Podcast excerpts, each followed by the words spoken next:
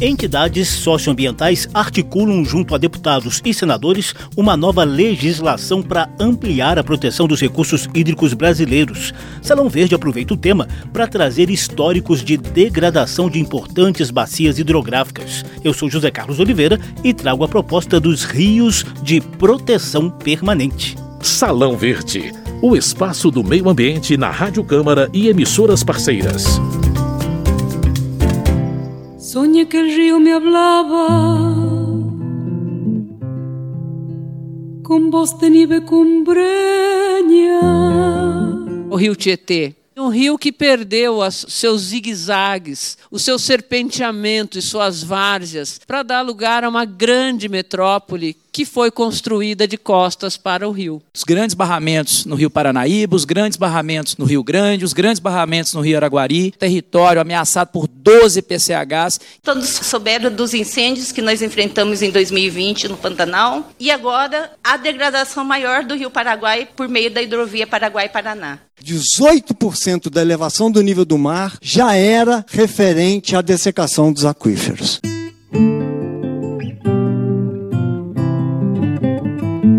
Essas são algumas das constatações de degradação de importantes bacias hidrográficas do Brasil mostradas cientificamente em recente seminário da Comissão de Meio Ambiente da Câmara dos Deputados. Aliás, essa degradação também pode ser vista a olho nu por qualquer um de nós que lance um olhar mais atento aos processos de poluição, assoreamento e destruição dos rios em nossas cidades, principalmente nos grandes centros urbanos e nas áreas de intensa produção econômica. Foi por isso que vários movimentos socioambientais decidiram sugerir a deputados federais e senadores o esboço de um projeto de lei para garantir a proteção permanente dos rios, vistos como bens necessários para a vida em geral do planeta e não apenas para a vida humana. Eles partem do princípio de que a Política Nacional do Meio Ambiente, em vigor desde 1981, a Lei das Águas, aprovada em 1997, e o Código Florestal de 2012 ainda não conseguem dar conta da efetiva proteção dos nossos rios.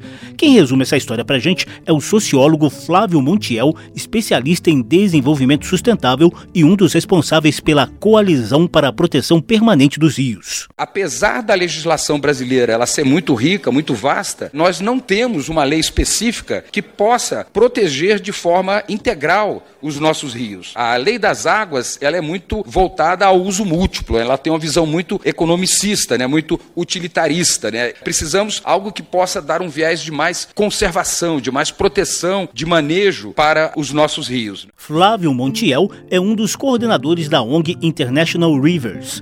O esboço do projeto de lei traz a criação dos rios de proteção permanente com possibilidade possibilidade de manejo para restauração, assim como já ocorre em áreas florestais. Você confere os principais detalhes a partir de agora. Salão Verde. A advogada e consultora jurídica da International Rivers, Vitória Leopoldina, é especializada em direito ambiental. Primeiramente, ela responde por que é necessária uma nova lei para a proteção dos nossos rios? Acho que uma das primeiras motivações talvez seja de racionalidade. E nós aqui estamos apresentando uma possibilidade de visão de água como um bem comum.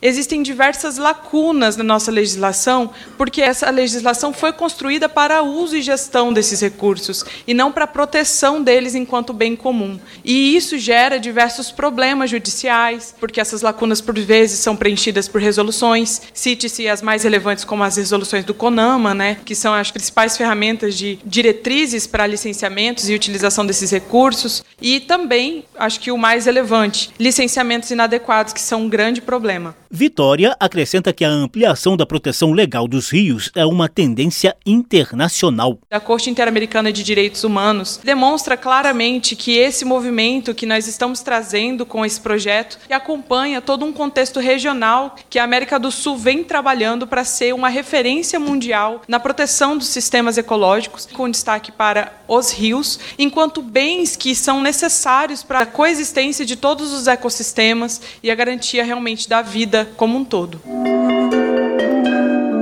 A consultora jurídica da Coalizão para a Proteção Permanente dos Rios fala dos princípios da nova legislação sugerida pelos movimentos socioambientais. Tem, por exemplo, conexão de leis já existentes e reforço à participação social e às metas climáticas do Brasil. Um projeto de lei para a proteção de rios visa a instituição de princípios de conteúdo mais ecológico, ou seja, o fortalecimento de conceitos como precaução, prevenção, instituídos com base em um reconhecimento de direitos autônomos a esses sistemas e uma visão um pouco mais sistêmica do funcionamento deles. Para isso, a gente propõe uma ponte entre a Política Nacional de Meio Ambiente e a Política Nacional de Recursos Hídricos, porque o rio ele faz parte do meio ambiente e depende das florestas, assim como também as florestas dependem desses sistemas hídricos para existir. E quando nós falamos em participações, nós não estamos dizendo apenas de audiências públicas, nós estamos dizendo participações de comunidades ribeirinhas, comunidades tradicionais, por meio de instrumentos, de mecanismos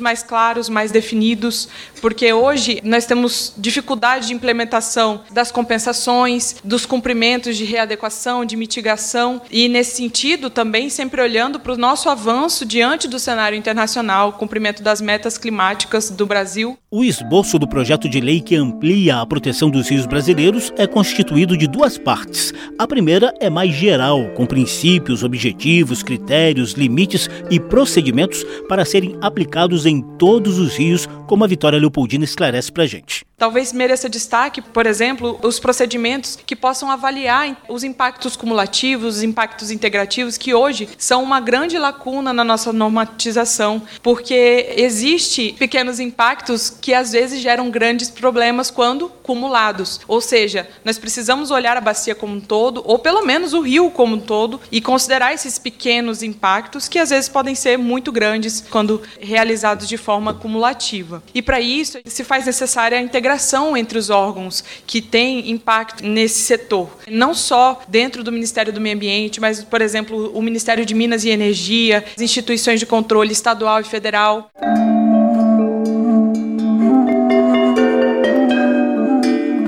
Agora sim, a parte mais importante do projeto, a que trata especificamente dos rios de proteção permanente. Estamos construindo uma possibilidade de aproximar a ideia conservacionista que já existe para florestas na nossa legislação para rios. Ou seja, hoje já existem áreas especialmente protegidas para florestas. Então, por que não áreas especialmente protegidas para rios, considerando, por exemplo, espécies endêmicas, locais sagrados, enfim, são N as possibilidades de justificação para que rios e trechos de rios possam ser considerados de proteção permanente, visando, lógico, a, pro, a proteção, a conservação, mas não só também isso, a restauração de rios que já sejam degradados. Em relação aos rios, o Código Florestal já considera APP, ou seja, áreas de preservação permanente, as faixas de 30 a 500 metros nas margens, de acordo com a largura do rio, o entorno das nascentes e dos olhos d'água perenes, além de veredas e manguezais. Vitória Leopoldina, da International Rivers, explica que o SNUC, o Sistema Nacional de Unidades de Conservação da Natureza, serve de inspiração para o projeto de lei que amplia a proteção dos rios brasileiros. Nessas áreas especialmente protegidas, nós pensamos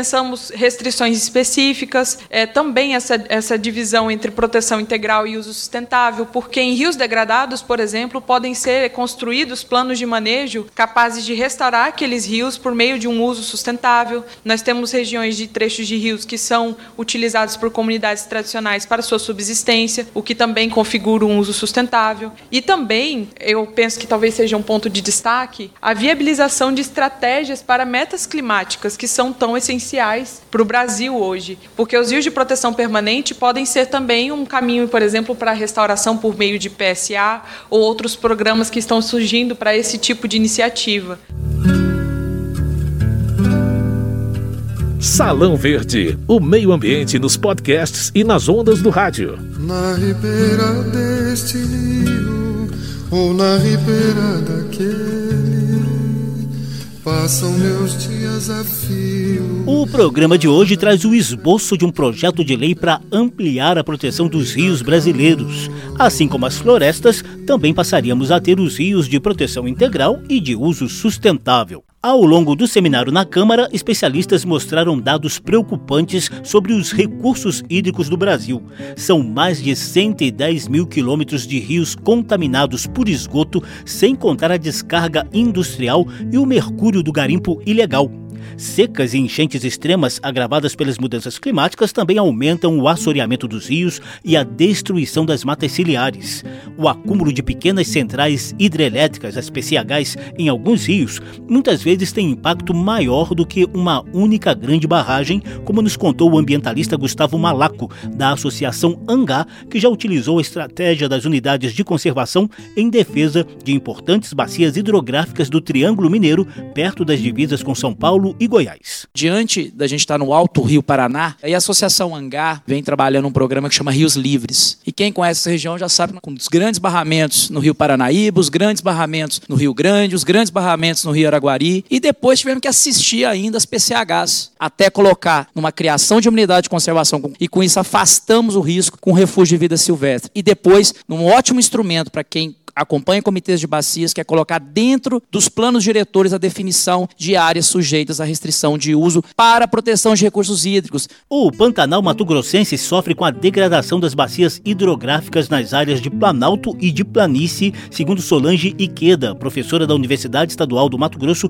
e diretora do Instituto Gaia Pantanal. Essa imensa área úmida ela está dentro de uma bacia hidrográfica, que é a bacia do Paraguai. E é fundamental que nós conservemos a bacia como um todo. Para existir Pantanal, nós precisamos conservar o Planalto. E aí os impactos que nós temos hoje no Pantanal. Os empreendimentos hidrelétricos, desmatamento, assoreamento, uso inadequado do Planalto. Nós já temos seca ligados a mudanças climáticas e, e degradações. E agora a degradação maior do Rio Paraguai por meio da hidrovia Paraguai-Paraná. O hidrogeólogo Luiz Amoré citou outro problema não visível, o ressecamento dos aquíferos, já detectado em 2010, e que, ao lado do derretimento das geleiras e das calotas polares, aumenta o nível do mar. Velocidade das águas subterrâneas, centímetro por dia. Nós estamos extraindo muito rapidamente toda a água subterrânea, jogando ela para os rios, ela vai atingir o oceano muito rapidamente. 18% da elevação do nível do mar já era referente à dessecação dos aquíferos. Restauração de ecossistemas e gestão integrada de águas e florestas